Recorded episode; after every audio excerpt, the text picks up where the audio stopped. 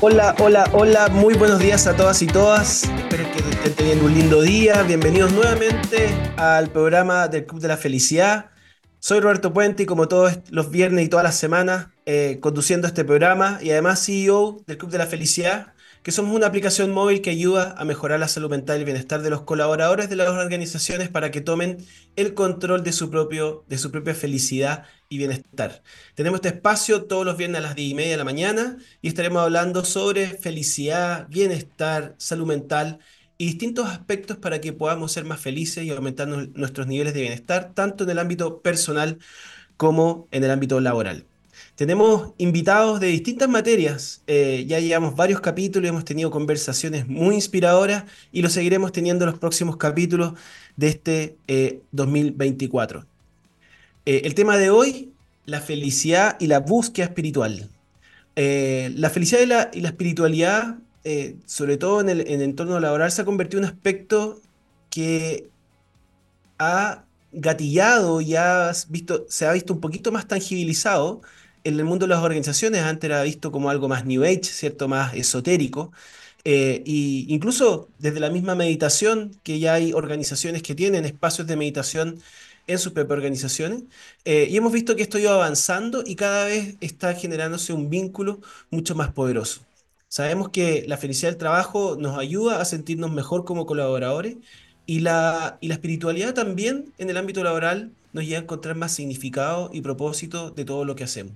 Estos conceptos finalmente nos llevan a, promover esta satisfacción personal eh, y nos vinculan ¿cierto? a mayores niveles de motivación, compromiso, engagement, entre otras cosas.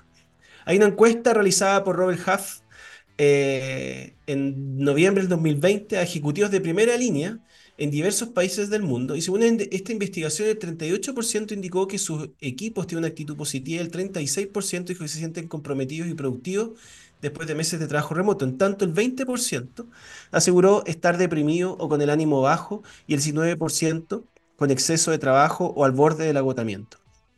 ¿Cómo afecta eh, esto a los colaboradores y organizaciones cuando hablamos de felicidad y espiritualidad laboral?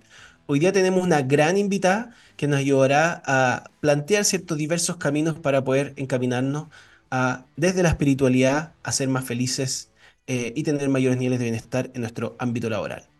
Así es que antes de presentarla, los quiero dejar invitados a escuchar la siguiente canción que es Killer Queen de Queen a través de TXS Plus y ya volvemos. Y les quiero presentar a nuestra invitada de hoy. Eh, hoy día nos acompaña Natalia Barahona, psicóloga clínica transpersonal, fundadora de Razaband y cofundadora del Instituto de Psicoterapia Transpersonal. Se especializa en el campo de la psicología que aborda el desarrollo espiritual de las personas. Con más de 20 años de estudio en prácticas de meditación, espiritualidad y movimiento, ha profundizado su conocimiento en países como India, Turquía, Estados Unidos y Tailandia, entre otros, Actualmente reside en Asia y desde allí acompaña a buscadores espirituales eh, de diversas partes del mundo. Y además, una persona muy generosa que nos conocemos hace años con Natalia, he participado en algunas de sus actividades, sobre todo algunas de movimiento, y sé que eh, de verdad generan gran valor eh, en distintos ámbitos de nuestra vida. Hola Natalia, ¿cómo estás? Bienvenida al programa. Hola Roberto, gracias. Muy bien, estoy muy contenta de estar contigo acá. Qué bueno. Natalia, mira, para empezar, eh, cuéntanos un poco de tu historia. Eh, siempre nos interesa conocer tanto cómo las personas o nuestros invitados e invitadas han ido evolucionando a llegar a, donde están hoy día. Eh, y siempre partimos desde, desde esos 17, 18 años cuando decidimos que estudiar, que es una decisión que, nos acongoja mucho en, esa etapa de la vida. y después, bueno, tú fuiste eligiendo la psicología clínica transpersonal, que sabemos que es una disciplina dentro del ámbito de la psicología no tan tradicional. Eh, ¿Y cómo fuiste armando camino hasta donde estás hoy día? Eh, te cuento, bueno, yo creo que para mí hubo dos hechos, que, pero uno sobre todo que determinó mi, mi camino y que es porque estoy aquí ahora. Y uno es que yo crecí en un ambiente en donde la espiritualidad no era algo tan desconocido, no era algo tan raro por la búsqueda de mi mamá. Mi mamá desde pequeña nos llevaba a, grupos de meditación, cosas, pero para mí era una cosa como natural, eh, que yo no sabía tanto, simplemente estaba ahí, entonces yo agradezco que estaba disponible. Y luego a los 17 años yo tuve una experiencia, mi primera experiencia de despertar, que fue una experiencia espontánea. Eh, yo estaba en el colegio, me acuerdo que estaba con el uniforme del colegio después del colegio, y estaba conversando con un amigo y de repente entré en este estado como de despertar espontáneo, en donde duró más o menos media hora, y yo conocí eh, lo que era la paz. Fue muy precioso, ¿no? Como pude entender muchas cosas, muchas, muchas cosas que de, después no me acordaba, pero me quedó la paz. Fue como si me hubiese mostrado el mapa amplio, ¿no? Como de mi vida y de la vida. Y entonces cuando volví de ese estado que yo no sabía ni siquiera que me estaba pasando, no me acordaba de todo lo que había entendido, pero me quedó la sensación de paz. Y yo dije, wow, esta sensación de paz es posible aquí en la vida. Entonces, esto es lo que yo quiero. Eso es lo, o sea, allá voy, como, si esto es posible, eso es lo que yo quiero buscar. Y ahí coincidió, eh, muy generosamente la vida coincidió con que se abrió esta nueva carrera de psicología transpersonal, que antes no existía en Latinoamérica, solo estaba en Estados Unidos. Entonces, me invitaron a la presentación de la carrera y yo que nunca había pensado en estudiar psicología, porque para mí la psicología no tenía nada que ver con la espiritualidad, yo decía, bueno, voy a estudiar arte, algo, algo más ah, relacionado a las artes. Eh, me invitaron a la presentación de la carrera y dije, ah, esto es lo que yo estaba esperando, esto es lo que yo quiero hacer, que es una psicología que contempla la espiritualidad. Y entré en ese momento, sin nunca antes haber pensado estudiar psicología, y nunca he tenido ninguna duda, 25 años o 20 años después, ¿no? Como que siempre ha sido muy claro para mí. Así que ese fue más o menos, o sea, yo te diría que básicamente fue esa primera experiencia, después han habido otras, pero de alguna forma ese fue como un, un gran despertar. Oye, ¿te puedo preguntar un poquito más sobre esa experiencia, eh, Nati, que no, la sabía, eh, de, que hemos conversado, ¿cierto? Ya un par de veces.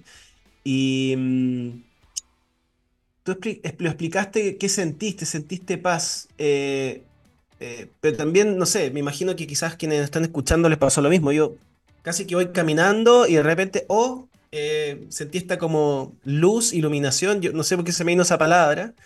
Eh, y que me, quedo así pasmado, eh, mi amigo al lado me queda mirando como qué te está pasando. Eh, ¿Puedes relatar quizás un poquito más descriptivamente esa experiencia? Y además que me hizo acordar del libro de Eckhart Tolle, El Poder de la Hora, que, le pasó, siento yo, como al principio del libro algo similar, que estaba muy estresado, ¿cierto? Y de repente le vino como esta sensación. Mm. Eso es lo que la psicología transpersonal llama estados, bueno, son estados como alterados de conciencia, pero son también estados cumbres, o sea, como que hay un momento en donde la conciencia se eleva y se expande, puede entender mucho más de lo que suele entender en el estado habitual de conciencia y luego vuelve. Esto en paréntesis, pero también hay estados, lo que queremos lograr es un estado meseta, o sea, que nosotros podamos como elevar nuestro estado de conciencia y un poco vivir ahí, ¿no? Con todos los vaivenes de la vida, ¿no? Con momentos normales de estrés, ¿no? En la semana yo también me estreso por momentos, pero poder estar como en un estado más eh, ampliado, más íntegro, más consciente eh, de forma estable. Entonces, lo que pasó en esa ocasión y que yo estoy segura que le ha pasado, o sea, le pasa a mucha gente y nos pasa, como dices tú, en lo cotidiano, solo que no tan intenso, que son estos momentos en donde de pronto nos damos cuenta que estamos aquí. Y hay, claro, hay más luz porque somos capaces de ver más y de entender y de conectarnos de forma más profunda con lo que es.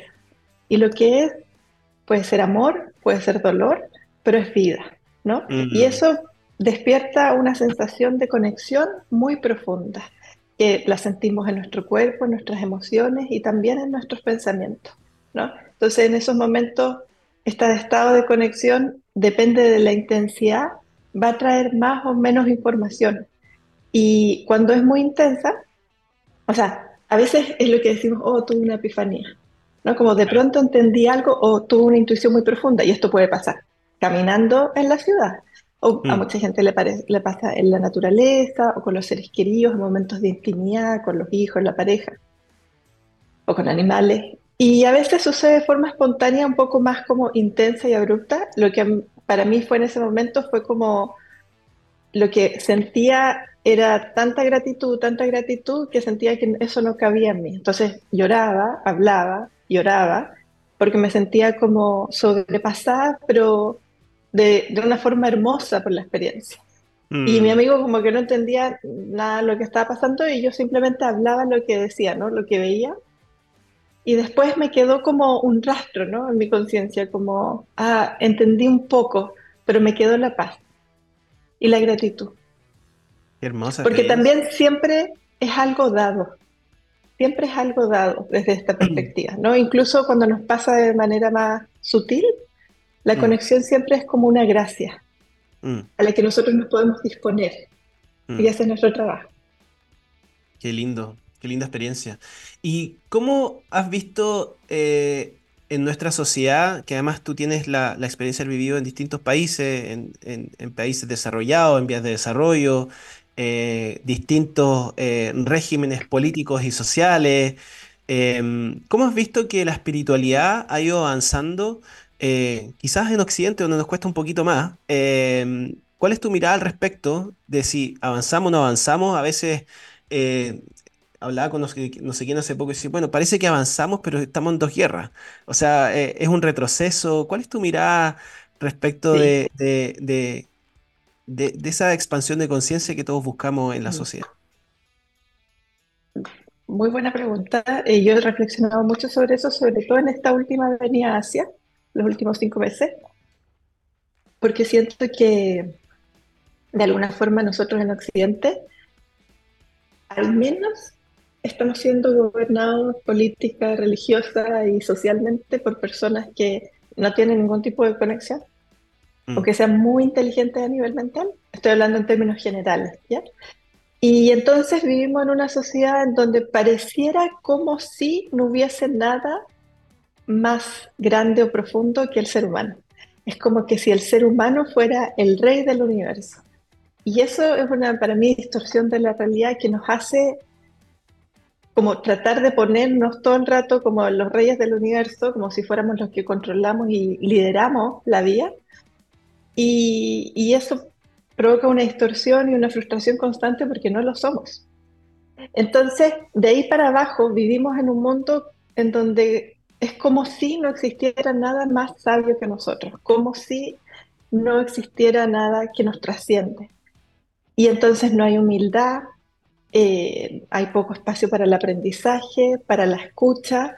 Al contrario, hay como mucha como pobreza espiritual mm. y eso nos hace consumir y consumir más y como tratar de buscar la seguridad en el estatus, en lo que tenemos en la materia. Yo soy súper amiga de que tengamos plata y medios. A mí me encanta viajar por el mundo y vivir bien, pero no necesitamos tanto tampoco, ¿no? Es como y bueno, el tema es que también lo que veo con, la espiritualidad en Occidente es que nosotros la vemos como, eh, hay un concepto que se llama materialismo espiritual, que quiere decir hacer de la materia un objeto de consumo, o sea, del espíritu un objeto de consumo.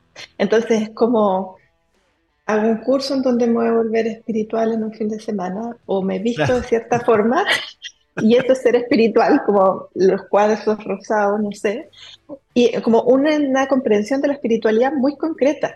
No pasa nada con los cuarzos rosados, está todo bien, es lindo, como, y las velas y los rituales y los...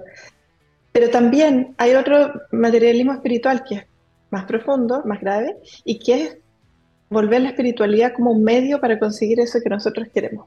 Ahora, esto suena es como obvio, ¿no? Es como que en un nivel, por supuesto, yo quiero ser feliz, quiero bienestar, pero, pero es como, es como un sirviente queriendo usar a su maestro, ¿no? Es como un estudiante queriendo usar a su maestro, es como, no, el estudiante de alguna forma se rinde, acepta, es guiado, y, yo siento que, que, en Occidente como que de alguna forma la espiritualidad se ha tomado como una nueva manera de creernos más especiales, más importantes y más bacanes, diciéndolo en chileno.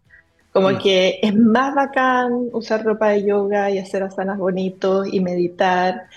Y, o sea, yo también tengo Instagram, también publico, como está todo bien, ¿no? Como que no estoy diciendo que nada, todo está bien que exista, pero es la forma en que nos relacionamos con eso. mm. Interesante, ¿eh? Eh, efectivamente, yo creo que también existe ese como materialismo espiritual, como tú lo llamas, o consumismo espiritual. Em, ¿y cómo convive entonces? Creo que ya lo mencionaste, pero me gustaría que lo declararas como más, más fehacientemente. Eh, ¿cómo convive el que todos los seres humanos, o muchos de ellos, tenemos metas en la vida, ¿cierto? Queremos, aspiramos a ciertas cosas. eh, desde aspirar a tener una pareja, ¿cierto? Eh, vivir el amor, y, donde la espiritualidad puede ser un mecanismo, ¿cierto? Para ser más consciente de mí mismo y poder llegar a una pareja estable y que, y que nos permita, ¿cierto? Algún día, si es que ese es un deseo, tener una familia, o desde metas más laborales, eh, de crecer en un cargo, etcétera. Eh, entonces, como tú bien dices, en vez de, manifestarlo como una filosofía de vida, yo lo veo como un mecanismo para lograr cierto objetivo en la vida. ¿Cuál es tu mirada eh, bien clara respecto a, esta, a esta dicotomía?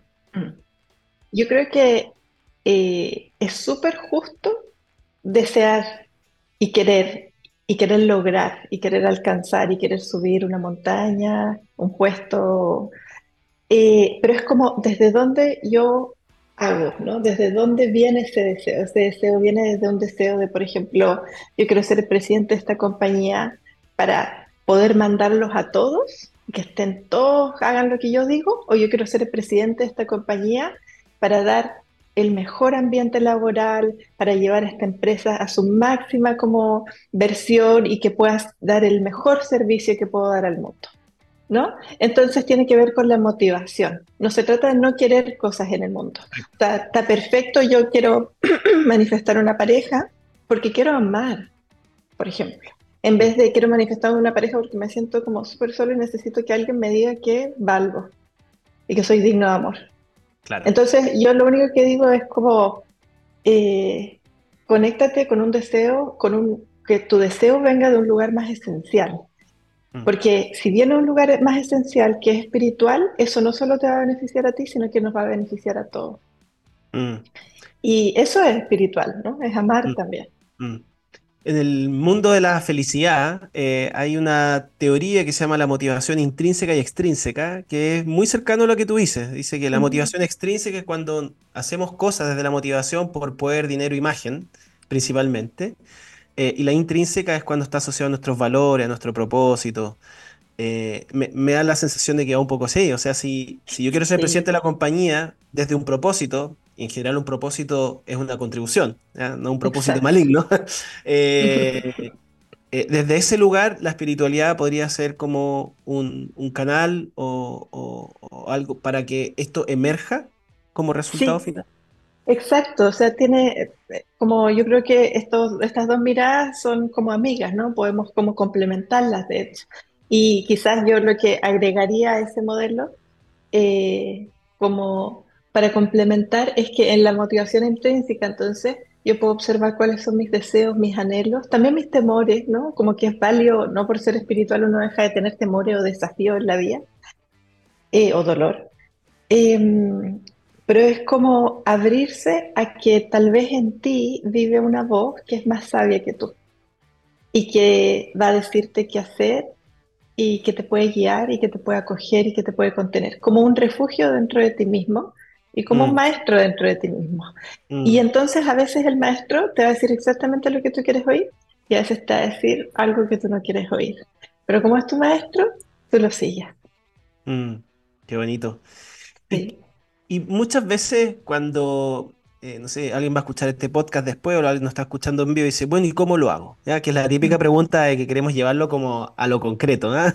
Sí. Lamentablemente. No, pero yo, o sea, soy súper concreta, te juro. Ahí tengo agenda, sí, soy Y, súper concreta.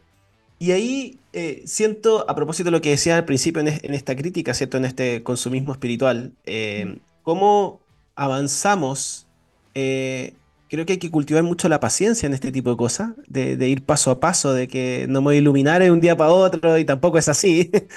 Y también existe esa creencia de que personas como tú, que vienen esta espiritualidad, están todo el día felices, ya como Claro, que está todo bien, no nos enojamos. Em, sí. ¿cómo- qué, qué recomendarías tú a, a las personas que nos están escuchando de- de- desde ese mensaje, desde cómo Mm, abrir camino eh, para tener una vida más consciente y más conectada con la espiritualidad? Mm.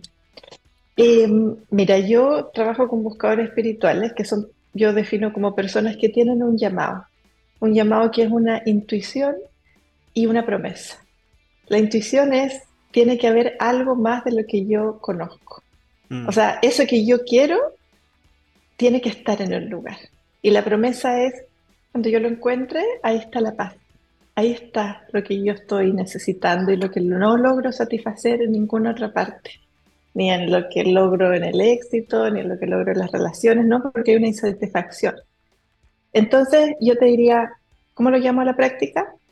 Hay que no solo escuchar el llamado, porque una cosa es escucharlo, y hay que seguirlo. O sea, como que si se te presenta en tu cabeza como tengo que ir a este lugar, tengo que ir, no sé, tengo que ir a la playa, o tengo que llamar a esta persona por algún motivo, muchas veces no hace sentido, como hazlo. O sea, llévalo a la práctica, justamente como por alguna razón tengo que llamar a esta persona, no tengo idea, bueno, la voy a llamar. Por alguna razón mi cuerpo me está diciendo que tengo que ir a la plaza ahora. No hace ningún sentido, lo voy a hacer. ¿no? Y eso como a veces a más gran escala. Luego, entonces, es un compromiso con el llamado. Y en ese compromiso se necesita mucho coraje, pero el coraje también puede estar anclado en la confianza. O sea, no tenemos que tener todas las respuestas para avanzar. Solo mm, tenemos que saber que, que si ponemos un pie delante del otro siguiendo lo que es nuestra intuición, vamos a llegar, ¿no?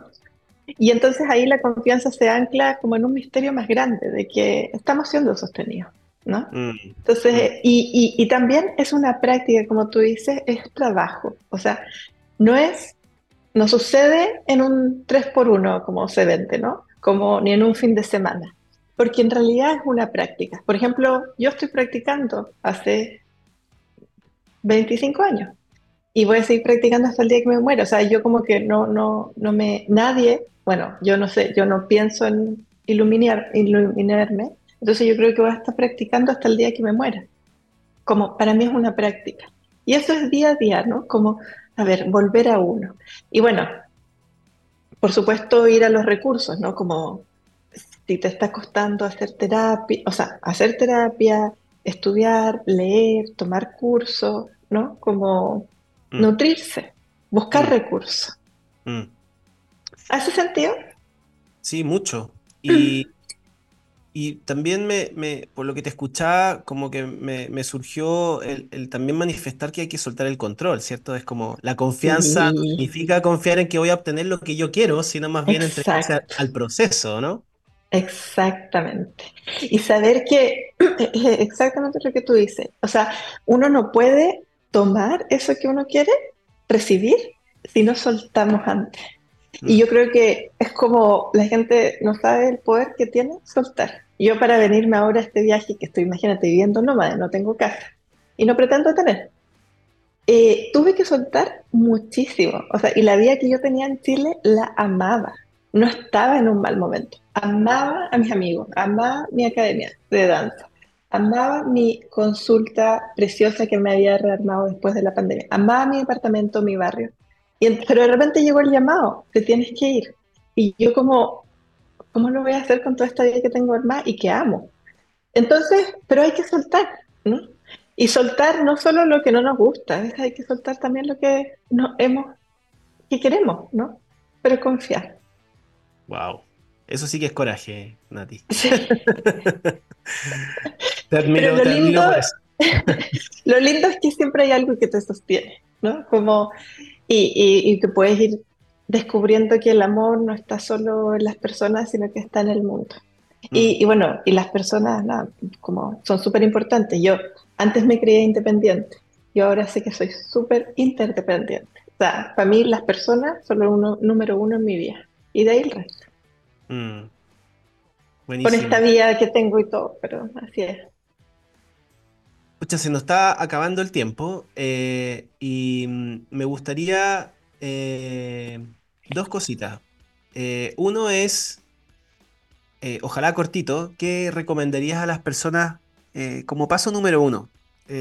También algo que te quería preguntar es, estamos en esta vorágine donde buscamos estar ocupados todo el tiempo, como que está bien estar ocupado, y muchas veces estos llamados surgen desde el ocio, desde la, desde la contemplación, desde la reflexión, desde estar tranquilos.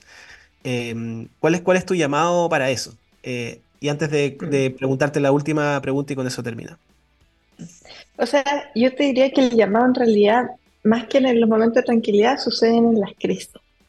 Ah, En las crisis, cuando hay como, cuando perdemos eso que queríamos, cuando estamos como superados, cuando estamos, bueno, muchas, a veces esto sucede, ¿no? En los momentos como lindos de contemplación, pero en general el despertar del llamado sucede cuando lo perdimos todo o perdimos algo que realmente queríamos y estamos desesperados y es como, entonces, mi consejo es, no te duermas en los laureles. Ahí, mm, cuando lo estés pasando muy mal, ocupa esa energía, la energía del dolor y la motivación que da el dolor para comprometerte con un cambio real. No sigas consumiendo aspirinas para no sentir el dolor.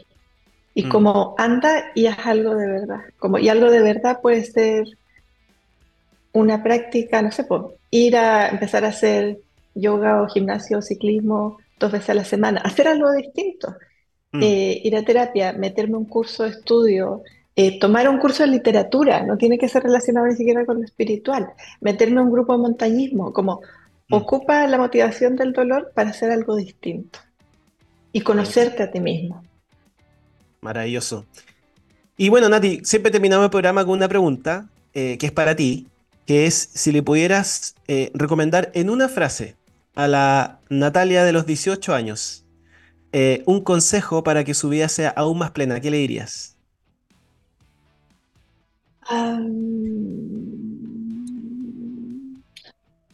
le diría, estás exactamente donde tienes que estar. Buenísimo. Muchas gracias, Natalia, por conversar con nosotros Robert. Qué rico dedicar, verte. y por dedicar tu tiempo a, a- y tu tiempo y tu vida a la espiritualidad y, y- y ayudar a tanta gente que, que sé que has guiado en su camino. Eh, también los dejamos a todos muy invitados a que si quieren más información sobre estas temáticas pueden inscribirse en las distintas actividades que tenemos en www.clubdelafelicidad.com. Nos pueden seguir eh, también en nuestras redes sociales, en Instagram, Club de la Felicidad, eh, y en eh, LinkedIn, Club de la Felicidad también. Ya llegó la hora de despedirnos. Muchas gracias a quienes estuvieron escuchando. Los esperamos en el siguiente capítulo que va a estar buenísimo, donde seguiremos hablando de felicidad, bienestar, espiritualidad, salud mental y otros temas. Un abrazo grande y nos vemos pronto.